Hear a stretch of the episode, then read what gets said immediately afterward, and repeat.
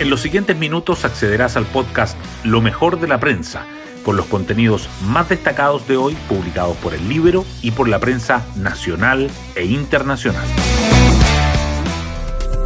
Buenos días, soy Paula Terrazas y hoy es 14 de noviembre.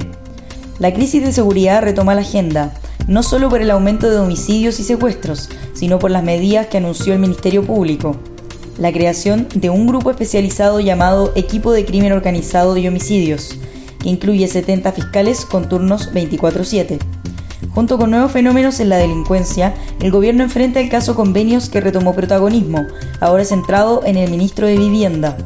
Sobre la situación del jefe de la cartera, dice Pepe Auza en el Libero, le recomendaría al ministro Montes que salga por sus propios pies. Hoy destacamos de la prensa. Ministro Montes por caso Democracia Viva. Información previa hasta el 16 de junio yo no tuve. El titular de Vivienda dijo que su cartera ha colaborado desde el primer momento con la investigación de la Contraloría y agregó que están pidiendo devolución de 1.755 millones de pesos a varios proyectos en distintas partes del país porque no hicieron lo que tenían que hacer de la manera adecuada. Republicanos confirmó su intención de impulsar una acusación constitucional contra Montes, pero Chile Vamos cree inoportuno hacerlo en medio de la campaña electoral. Ministerio Público instala primera línea contra el crimen organizado con 70 fiscales. La Fiscalía Nacional anunció la creación del equipo contra el crimen organizado y homicidios, que se encargará de investigar delitos como secuestros, incluidas todas sus modalidades, y asesinatos. El grupo, que contará con 70 persecutores y 240 analistas a lo largo del país, hará un mapeo de las bandas y revisará los patrones comunes. Además, el Ministerio Público creó un canal con carabineros para el reporte de crímenes y raptos. ISAPRES alertan por fallo GES y expertos chocan con autoridades por mutualización. La Comisión de Salud del Senado empezó a revisar las indicaciones del gobierno a ley corta de ISAPRES, las aseguradoras aprovecharon la instancia para advertir el riesgo de colapso por aplicación de la sentencia de la Corte Suprema, que revirtió el alza de las primas GES. Por otra parte, expertos y autoridades se enfrentaron en el concepto de mutualización y fórmula para calcular devoluciones. A favor y en contra miden fuerzas en el inicio oficial de campañas. Oposición y oficialismo empezaron a desplegar sus equipos territoriales ayer. Ambos bandos esperan captar parte del voto de los indecisos.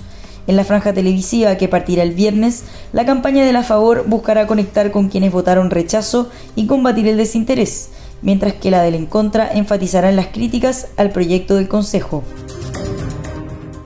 En la portada del Libero destacamos los otros convenios de la ex subsecretaria de Cultura de Boric, millonarios traspasos a amiga y ex empleador.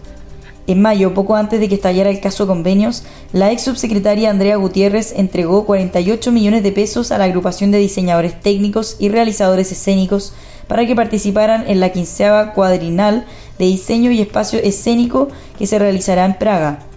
La beneficiada directa, su amiga y ex compañera de trabajo, Katiuska Valenzuela, también traspasó cuantiosos recursos a la Universidad de Chile donde trabajó la ex autoridad tiene un sumario abierto en el Ministerio y la Fiscalía investiga su caso.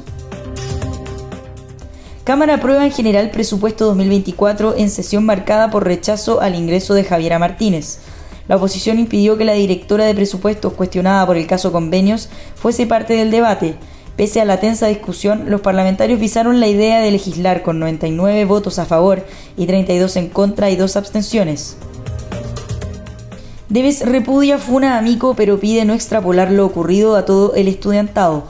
Cinco días después de la funa que sufrió el ex director del INDH, la rectora de la Universidad de Chile afirmó que estas situaciones no son aceptables. Sin embargo, criticó tendencia a extrapolar lo acontecido para juzgar a todo el estudiantado. Despliegue del Mineduc en Atacama busca regreso a clases con flexibilidad el ministro Nicolás Cataldo se trasladó hasta la región junto con otras cinco autoridades para constatar problemas y lograr que, como se acordó con el Colegio de Profesores, el lunes 20 se retomen las actividades tras más de 70 días de paro. Gert Weil echa más leña al fuego del atletismo. El padre de Martina Weil y esposo de Jimena Restrepo acusó que la discusión técnica se convirtió en actos de abuso, discriminación, racismo y criticó las denuncias porque han destruido todo con esta imbecilidad. Sus palabras tuvieron dura respuesta. Y así llegamos al fin de este podcast donde revisamos lo mejor de la prensa. Que tengan un excelente día.